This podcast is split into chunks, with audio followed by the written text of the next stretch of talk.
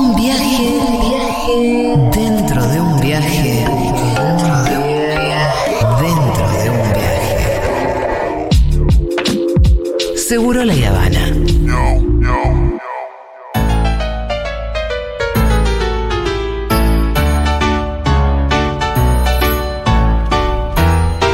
Hola, Aldana Contreras, ¿qué tal? Tengo nueva cortina. Resucitada, sí, pero es de la misma película. Ok, Entonces vale. entonces está bien. Para que sepas, para mí me remite exactamente a lo mismo. Está bien, perfecto, me quedo tranquila. ¿Cómo estás? ¿Recuperada? Recuperada, mi familia ya recuperada, de alta, estamos todos bien. Cualquiera, no, no, la verdad que sigo sin síntomas, no, me dieron el alta y acá estoy. Era rarísimo. Tuve fiebre a la mañana, nada más. No, mentira. no, no, ya está bien, re bien. Bueno, bien. bien. ¿Alguien se preocupó mucho? Eh, sí, mucha gente se preocupó mucho, Sí. sobre todo, bueno, nada, parte de la familia, pero Sí. ya estamos bien y además mi hija mayor, que tiene las dos vacunas, mi hija tiene siete, la pasó pésimo, vómito, fiebre, horrible, así que nada. Vacunen. Imagínate si la Vacunen. vacuna. Eso pensaba. Imagínate si la vacuna. Pero bueno, ya estamos. Bien. Sobreviví. Bien. Perfecto. Aldi, vamos a hablar de un tema que ya hablamos en alguna otra ocasión. Sí. Pero nos quedamos cortos. Nos quedamos por la mitad. El día, mm, eh, hace dos semanas, Niñofobia, parte Sí. 2. Porque el hate es muy grande, entonces no alcanza con una columna. No, porque la columna trajo consecuencias. Muchas. Más. Y se multiplicó el hate. Muchas. Mirá. Lo cual a nosotros nos hace, lejos de recular, Olvídate. No. seguir insistiendo con las ideas. Es más, o Porque sea, si no, no hay convicción. Me dediqué estas dos semanas a engordar la columna, buscar textuales, eh, buscar cosas de otros países, porque yo soy así. Eh, pero bueno, como no quiero eh, repetirme con el tema de qué es la niñofobia y tampoco quiero dejar afuera a quienes quizás no escucharon la columna pasada, tengo un audio que les quiero compartir de Santiago Morales, que es un sociólogo, es investigador del CONICET, es especialista en teorías críticas de la infancia. Es decir, eh, son palabras mayores en lo que eh, a este tema respecta, que habla sobre qué es la niñofobia. Si les parece, los escuchamos. La niñofobia es una forma de discriminación, un tipo de discriminación específica que es la discriminación en razón de la edad. Así, la edad se vuelve un argumento o un motivo para restringir o limitar el acceso o el ejercicio de derechos reconocidos. Está nombrada la discriminación por edad en la Ley 26061, que es la Ley de Protección Integral de Derechos de Niñas, Niños y Adolescentes de Argentina. Y eso es muy importante porque nos da lugar como sociedad a exigirle al Estado que avance en medidas concretas para combatirla. La discriminación en razón de la edad tiene que ser pensada como una forma de violencia adultista inscripta en una lógica mucho mayor y más abarcativa que nombramos como adultocentrismo. Bueno, me encanta que esté Santi, más allá de que para mí es un honor. Sí. Santi Morales, les recomiendo que lo busquen en Instagram, Santi J. Morales, eh, porque corre un poco de la idea de lo que es mi opinión, digo, mía Aldana, mía de Santiago Morales. No, estamos hablando de algo que está dentro de la ley. Está mencionado dentro de una ley que habla que Sí. existe la discriminación a niños y a niñas por la edad. Y también porque entendemos que esto se desprende de la Convención de los Derechos de los Niños, Niñas y Adolescentes, a la que Argentina adhiere hace muchos años, que tiene grado institucional, eh, constitucional, perdón, que entonces estamos hablando de algo que es un grupo vulnerable para, la, para digamos, para esta convención y demás, y por eso se creó eh, esta, como este pedido de proteger y garantizarles los derechos a este grupo etario.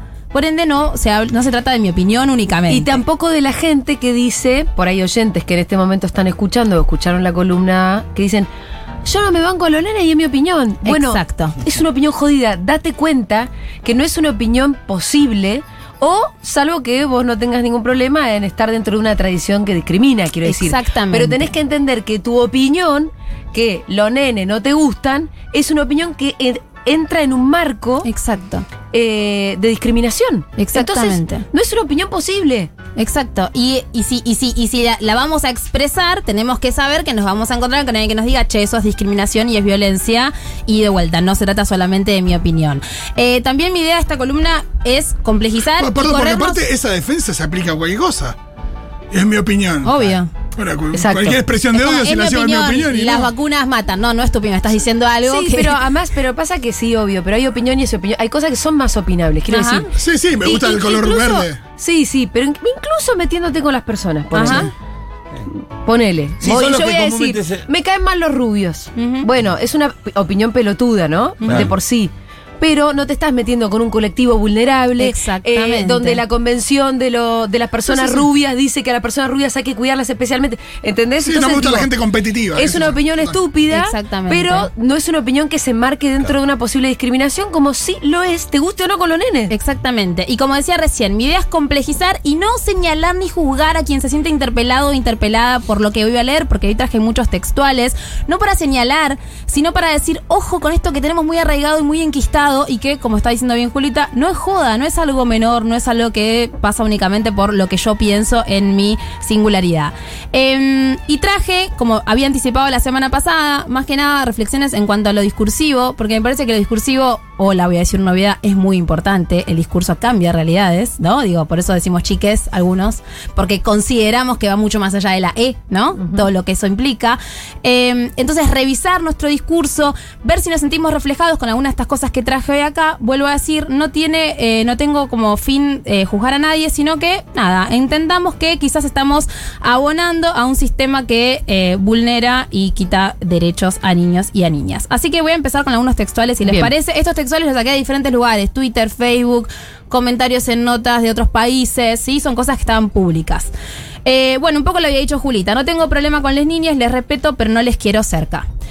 Bueno, mismo discurso que podemos escuchar con homosexuales, ¿no? Eh, pero Claro, además, sí, sí. ca- saca niño, pone judío, pone homosexual, pone viejo. Pero este discurso y te das cuenta que no va. Textual Sí, sí. está en mi familia en algunas personas muy homo- eh, homofóbicas. Digo, Claro, textual. claro, no, no que no le gustan las manifestaciones de Exacto. afecto eh, entre las personas gays. Exacto, no tengo por qué verlos. O sea, que hagan lo que quieran, pero yo no tengo por qué verlos, ¿no? Bueno, ok, nos horrorizamos de eso, entendemos que eso está mal. Dicho con niños, no pasa nada, es hasta simpático. Otras dos, saquen a sus hijos de mis restaurantes. Esta le doy crédito porque me pareció simpática con el chiste de saquen sus eh, rosarios de mis ovarios.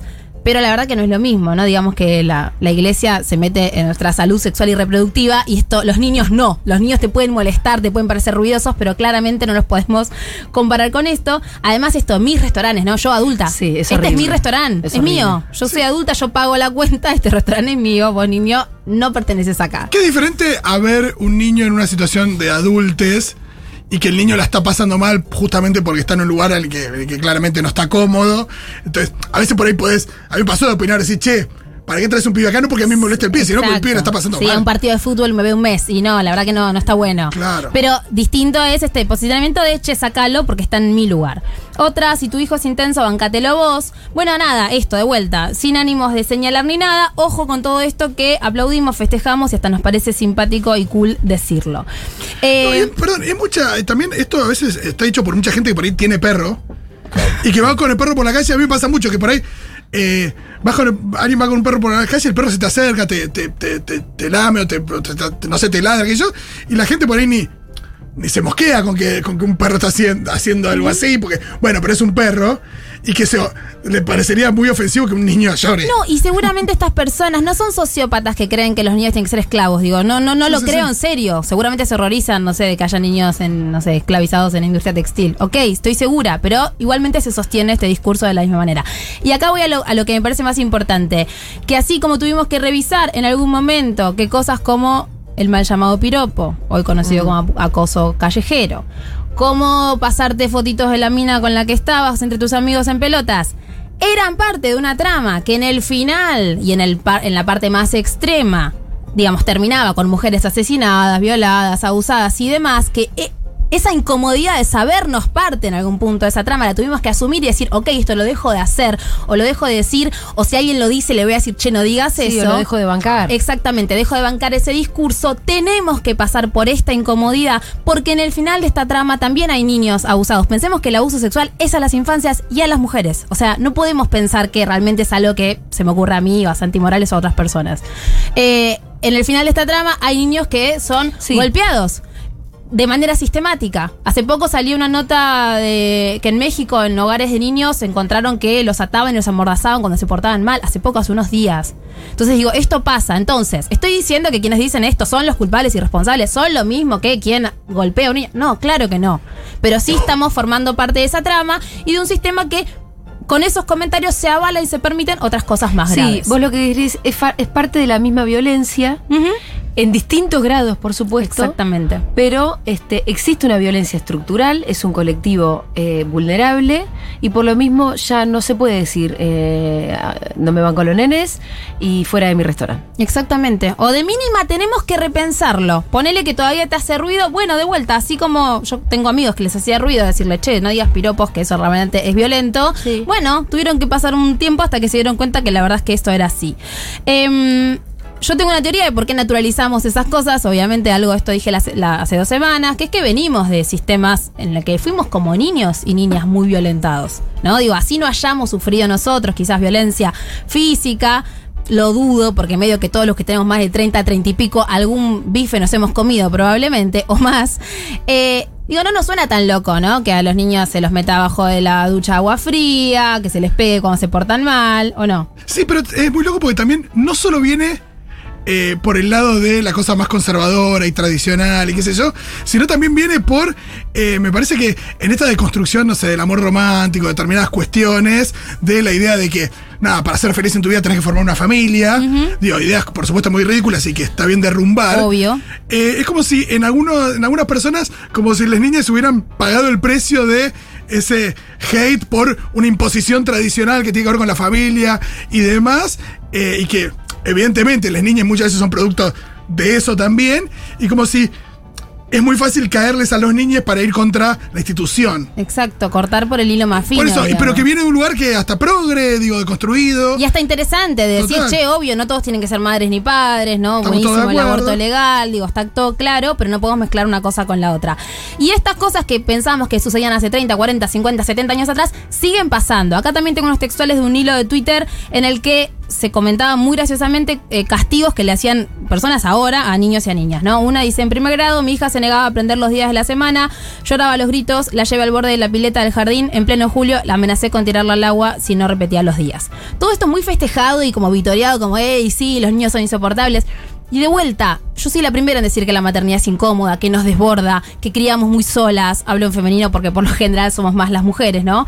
Em, que no tenemos red, que no tenemos contención, que nos puede llevar al extremo de nuestras emociones. Está perfecto. Y vos Ahora, nunca hablas en contra de los límites y, y- y- y en contra de tener que retar, en el caso de tener que retar y todo. Exacto. Pero hay una cosa que es un reto y hay otra cosa que parece más cercana a la tortura. Es que es operar a través del miedo. Digamos, e- esa niña que después, no sé, hizo lo que tenía que hacer es porque estaba cagada en las patas, no porque realmente aprendió algo. Entonces sí, tal cual, de límites hablábamos, hay columnas y demás. Sí, también como cualquier persona se siente habilitada para hablar sobre el cuerpo de otra y señalarle a un gorde que estaba comiendo un alfajor de más, eh, también hay algo con las niñas de que cualquiera se siente habilitado para retar a un niño, para eh, opinar sobre la conducta de un niño, sobre lo que pasa. Y no solo para retar a un niño, sino para decir que esa madre hace mal las cosas. Porque ese es un Totalmente, argumento que encontré muchísimo. Mi problema no es con los niños, es con las madres o los padres que no saben ponerle límites. Es decir, entonces, como estoy enojado con ese padre que para mí hace las cosas mal, bueno, ese niño es quien va a pagar, ¿no? Los platos rotos. Eh, cuando había gente que le cuestionaba en este hilo de Twitter a este tipo de comentarios, decían, las respuestas eran, hay que estar mal de la cabeza para creer que esto es violento, se llama límite. Bueno, más no, es amenaza, es violencia y es como dije antes, operar a través del miedo. Después otra cosa que dijeron, antes no hacíamos cualquier cosa, nos ponían límites, nos educaban bien.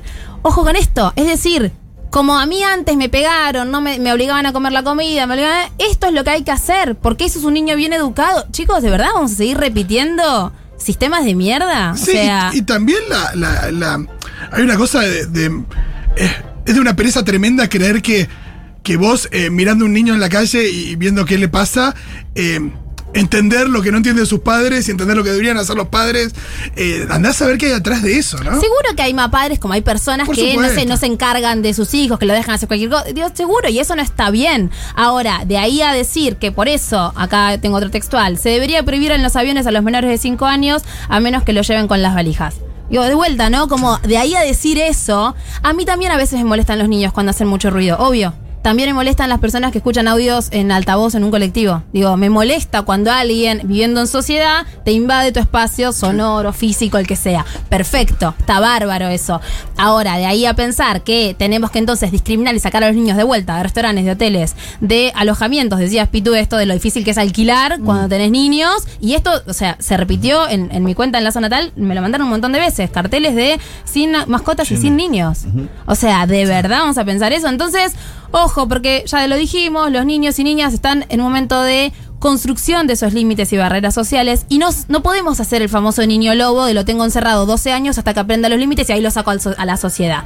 La manera de construir y de entender cómo funciona la sociedad es estando en sociedad, es gritando y que tu mamá diga, "Shh, baja la voz que estamos en la librería, hace esto, o sea, es eso, es de esa manera. Entonces no podemos, ¿no? Como desligarnos. Y por último traje algo que me pareció como la más fuerte. No es mi problema que tengas hijos, no tengo por qué bancármelos ni ayudarte a que estés más cómoda. Bueno, fuerte, ¿por qué? Porque para mí es un comentario tipo libertario. Es como, Sí, bueno, total. Claro, total. es muy liberal todo esto que estás Es que diciendo. sí. Es recontra liberal. es que sí, y de Es- vuelta, y es mi restaurante, es mi bienestar, no me Sí, interesa. y, y es no Sí, pensar a- que vos fuiste un niñe. Y como todo- muy ridículo Y también. como todo libertario es cuidándose atrás de su libertad de opinión. Exactamente. Y además es como decir, che, sube una embarazada colectiva, no le voy a dar el asiento porque yo no la embaracé. Digo, de verdad, es un argumento de mi ley. De verdad, y tenemos que tener cuidado con eso, porque esto no lo saqué de la página de los Libertarios Unidos. Entonces digo, ojo con esto. Por último, voy a decir dos obviedades. Por supuesto que hay lugares que no son aptos niños, como ya lo dijo Fito. No estoy diciendo que los niños tienen que estar en todos lados, ni en un boliche, ni en un recital, ni en un eh, coso de fútbol. Eh, y por supuesto que no creo que todos tengan que amar y querer a los niños, ni tener hijos, chicos. O sea, esto lo aclaro porque lo leí mucho. Como, ah, esta piba quiere que todos seamos padres. No, no, cero.